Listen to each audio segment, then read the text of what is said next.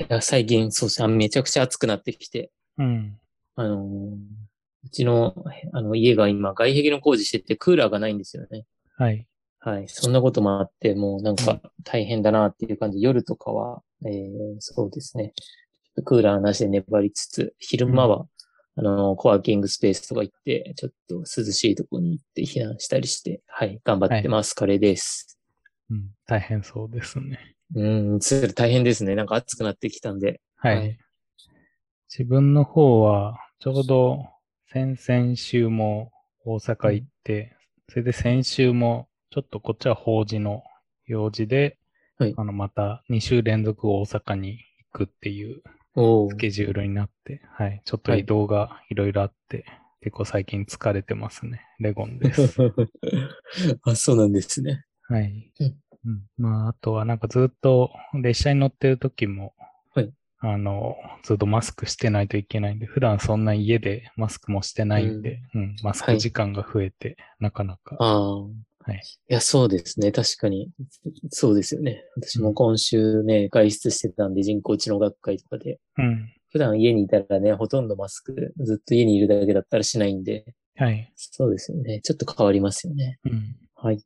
えー、それでは、えー、そうですね。このポッドキャストでは、レゴンとカグレーがカグルを中心としたデータサイエンス、機械学習に関連する情報、仮想通貨 XR、新しい働き方等について話しますということで、えー今週は人工知能学会とか、都知事杯オープンデータハッカソンなどについて、はい、話していきたいと思います。はい。そうですね。一つ目は、えー人工知能学会の話なんですけど、あの、今週の今週？先週か。先週の火曜から金曜日、6月14から17まで、京都であの開催だったんですけど、はい。うんここ2年はずっとオンライン開催だったんですけど、うん。あの今回久しぶりに実開催ということで、はい、はい私もね、人工知能学会というのがどういうものかあんまりわかんなかったんですけど、うん。はい、ついにはたあの行ってきましたというところで、まあ、ちょっと本来どういうあの目的とかなのかよくわかんないんですけど、そうですね。まあ人工知能関係のことで、まあ誰でもと言いますか、あの、うんまあ研究者の人とか企業の人とかが、まあ学生さんとかが、あの、まあそこで論文を提出して、とか、あとポスターを書いて発表していいよとか、まあそういう感じの、あれで、まあ査読がない学会だということで、かなりそうですね、多様なというか、あの、詰まっている論文からあまり、なんていうんでしょう、内容が詰まっていない論文まで様々なことがなんか発表されている学会なのかなという感じで行ってきましたね。うん。うん。なんか、もうちょっと、あの、かしこまった回なのかなと思ったんですけど、まあ、そんな感じもなくて、はい。本当あの、なんて言うんでしょうね。文化祭というか、そんな感じで、はい。あの、参加できるような学会なんだな、という感じでした。はい。で、そう、結構、神楽の人も、あの、企業ブースだったりとか、もしくは、なんだろう、学、論文書いたりとかで、あの、うん。参加してる方も多くて、はい。はい、そうですね。いろんな人と会うことができて、そうですね。そういう意味でもすごい良かったですね。なんか、ツイッター上でも結構、まあ、そんなにうん多くないんですけど、でも、やっぱ10人とか20人ぐらい、20人ぐらいは多分ね、かぐるや関連でよくつぶやいてる人でも言ってたと思うので、はい。20人はきついかな。まあ10人ぐらいかな。はい。なので、そうですね。そういう人と、もう本当に2年ぶりとかに、あのね、よく会っていた人と、あ、ね、久しぶりだねって会うこともできたので、うんはい。そうですね。そこは良かったかなという感じでしたね。うん。うん。はい。セッション的には、えっ、と、はいなんですかね、その発表セッションとポスターセッションうんがある感じですかね。そうですね。主にはそうですね。発表の論文の発表と、あと、うん。そうですね。レゴそうですね。ポスターなんですけど、あとは、えー、なんだろう。基調講演といいますか、結構有名な人の、あの、講演みたいなのがあって、うん。まあ、はい例えば、あの、松尾先生とかですね。あと、なんだろう、えー、感染学のあの、西浦先生とか、そういう方とかも、はい、の基調講演とかもあったみたいで、そうですね。うんそういうのがありましたね。はい。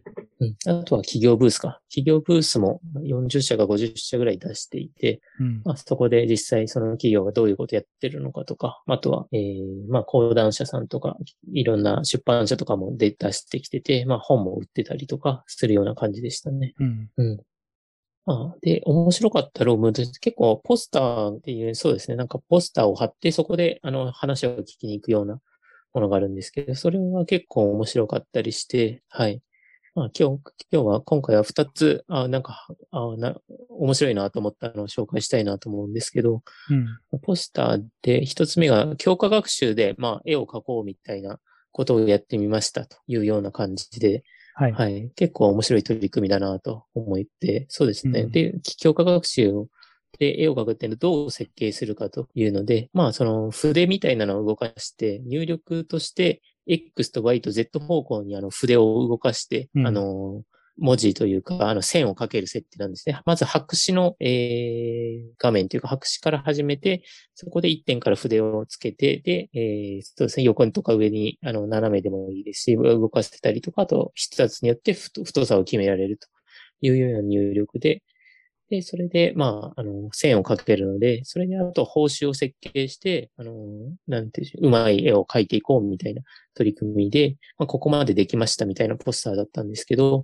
うん。その報酬をですね、あの、美しさの、あの、絵のデータセットがあるので、それが10段階評価になっていて、まあ、それで、あの、逐一ですね、自分のが動かした、まあ、動かす予定の、えっ、と、その X とか Y とか Z の方向によって、あの、描いた絵を、あの、評価していって、それで、あの、そうしたら、えー綺麗な絵が描けるようなものができるんじゃないかというような、はい、こなんか実験をされてたんですけど、はい。まあ、これはなんかあんまりうまくいきませんでしたみたいな感じで、うんう。ん、なんかその、あの、書かない状況でもある程度のその美しさの評価がされるので、まあそれに付け足すモチベーションがもしかしたらわかんないんじゃないかみたいな考察をされていたりしたんですけど、はい。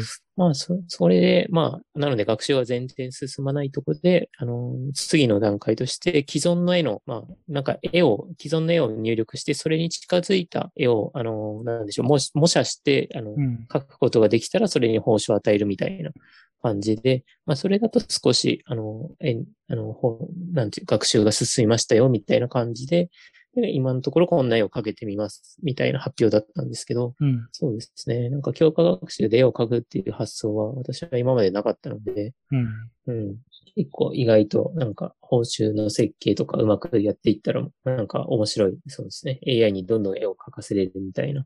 はい。そういうこともできそうなのかなとかって思って、なんか、うん、新しい発想で面白かったですね。そうですね。これも、まあ応用すれば、例えば書道とか、そういうのも同じ筆を扱うものとしていけますよね。はいまあ、あとは、そうですね確かに人がうん。やっぱ覚え、覚えるように機械も覚えていくみたいな感じですよね。これも、なんか筆を動かして、まあ綺麗かどうかのフィードバックがあって、うん。それで何回かそういう模写してみたいな。うん、なんかそれでできてくる、そういうアートというか、なんか絵みたいのも、なんか人間味があるというか、うん。なんかね、子供の絵とやっぱ大人の絵が違うというか、まあそういう感じの、なんか成長とかも、もしかしたら見えてくるのかもしれないですね。はいはい。そっか、そうですね。リアルの書道とか、あの、ロボットにやらせるとか、うん。うん、そんな感じ、確かに書道とかはすごいありそうですね。はい。けどまあ、うん強化学習なんでもうちょっとギャン的なものになりそうですよね。毎回こう、うん新しいものを作ってくれるというか。うんうん。なんか人が書いたのと同じものをもう多分できるっていうノウハウというか、そういうロボットはもうできてそうで、うんなん。か自分でそのゼロから書いていくってなると、うんまだまだやっぱ技術的にはいろんな課題があるのかもしれないですね。うーん、なるほど、なるほど。うんはい、で もう一個面白かったのがあって、まあ、あの、連歌っていう、なんていうんでしょう、歌を、あのー、順に読んでいくみたいな、あの、ものがあるらしいんですけど、はい。まあ、その連歌を、えー作る。で、三つ目の連歌を作るというような感じらしくて、まあ、一つ目は既存の連歌みたいなのを引っ張ってきて、で、二つ目の連歌は、まあ、自分で読んで、で、AI に三つ目の連歌を読ませると。うんいうようはな感じで、ななんで自分が読んだ歌に関して、さらに、あの、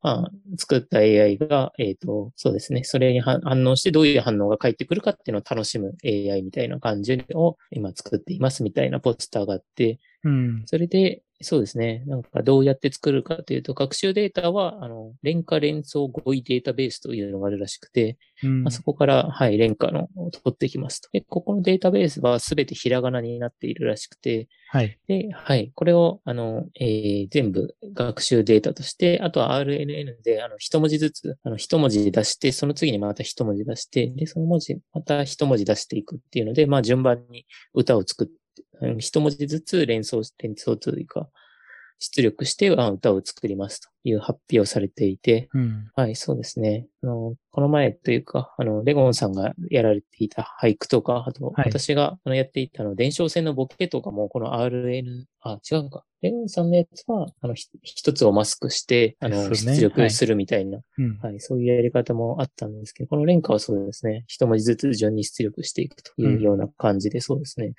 まあ、うん、これもどっちがいいかなって思ったりとか、あと、まあ、この連歌って多分、なんか文字数とか決まってるんですかね？レオンさん。これも、えっ、と、五七五七七で、最初の人があ五なるほど。七五を読んで、次の人が七七を読んで、また次の人が五七五を読んでっていうのを繰り返す。で、えっ、ー普通は、えっ、と、それを100句続けるのかな？100確か。あ、はい。そんなに続けるんですね。だからデータセットとしては、あの、結構はい。豊富に、まあ、ちゃんと翻訳できていればあるはずで、うん。それで、あの、その前の句と、やっぱりこう、絶対意図が合うように、うんまあ、物語と言いますか、なんか、まあそういうふうに読んでいくんで、そういう意味ではそういうバートとか、そういう機械学習の学習とも相性がいい気はしてますね。うんやっぱその前後のあのものにコンテキストが一緒に含まれているんで、うん、そういう意味ではうんうん、なんか普通に俳句ってあれ単体で終わっちゃうんで、そういう意味ではこっちの方がもっと。あの、なんですかね、より自然になんか生成できるのかもしれないですね。うん。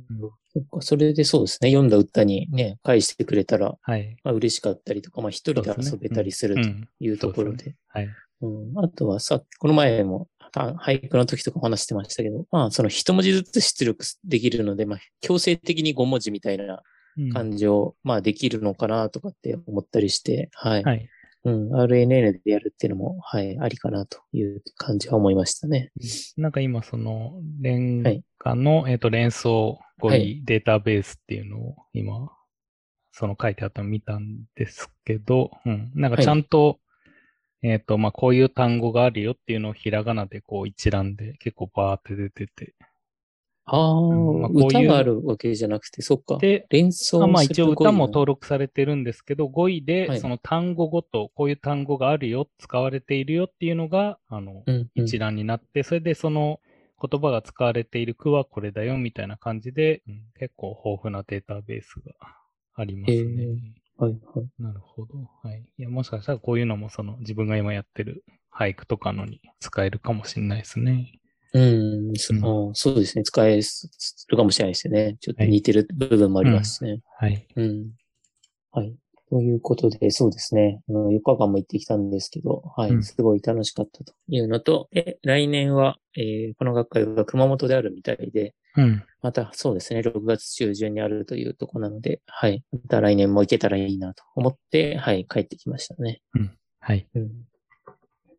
はい。で、次の話題が、えー、都知事杯オープンデータハッカソンですね。はい。これも、えっ、と、もしかしたら何回か話してるかもしれないんですが、えーこれもこの時期ですね。あの、毎年、都知事杯っていうので、その東京都が関連するオープンデータを使ったハッカソンを企画してまして、それの今年の募集ですね。うん。で、えーハッカソンに参加する自体だと、えっ、と、8月ぐらいに、えっ、と、締め切りがあって、そこからまたハッカソンやって、えープレゼンして、あの、まあ、優勝者というか、そういうのが決まるみたいな仕組みなんですけど、まあ、個人的にいつも気に入ってるのが、この中で、あの、オープンデータカタログっていうのが、まあ、はい更新されたり、新しくなったりするんですけど、それが、あの、結構使いやすくてですね、うん。あの、普通に、なんだ、買おうとする？あの、例えば、そういうデータの会社からこういうデータを欲しいみたいな感じで買おうとすると、普通に何百万とかするようなデータが、あの、無料で公開されてたりするんで、そういう意味では、あの、なんか使えるときに、まあなんかこういう API あるんだみたいので使ったりとかで、はい。なかなか役に立つうんもので、はい。毎年ちょっと気になって見てますね。へーうん。まあそういう機械学習に使える、まあそういうアプリにも使えますしうん、例えばまあ簡単なのは人流データみたいのもあったりするんで、それで例えば人がどう動くかを予測したりとか、そういうのも多分使えたりできますね。うんまああとはそういう単純にこう人の増減とか、まああとは交通系も多いですね。この時間にここを、あの車が、あ、バスが通りますとか、なんかそういうのを組み合わせていろいろ作ったり、できるので、はい。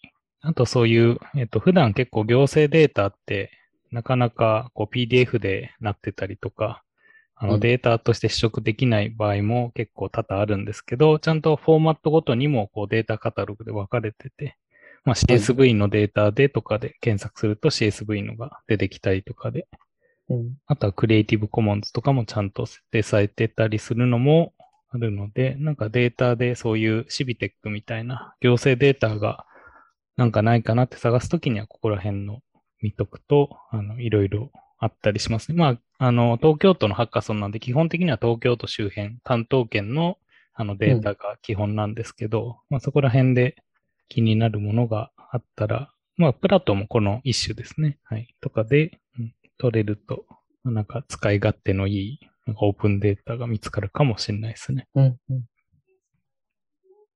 6月、ん ?8 月か。8月23から8はい月28がハッカソンだと。うん。で、うんえー6月ぐらいからなんか定期的に、まあ、それに向けてイベントみたいのが行われていくみたいですね。うんこういうデータの使い方があるよとか、今まで過去にはこういうふうに、あの、使って、あの、優勝者が出たよみたいなのを教えてくれる。はい。うん。レゴさん参加したりするんですか？うーんと、多分参加まではしないんですけど、まあ、ちょっとデータは、あの、ちょっといろいろ見させてもらったりして、毎年、はいはい。はい。まあなんかそ、そこら辺を楽しみに、とりあえずうんうん登録だけはしてますね。あ、あれさっきのデータとか登録しないと見ることは、えっ、と、一部 API とかは、あの、登録してないと API キーが取得できなかったり、ああ、なるほど。前回まではしてたりも、うん、なんかあった気がしますね。うんうん。もしかしたら、あの、公開範囲が広がってるのかもしれないですけど。はい。参加しとくと安全にそれがね見たりできるってことですね。そうですね。うん。はいまあ、なんで、そこら辺に興味がある人は、触っとくといいのかもですね。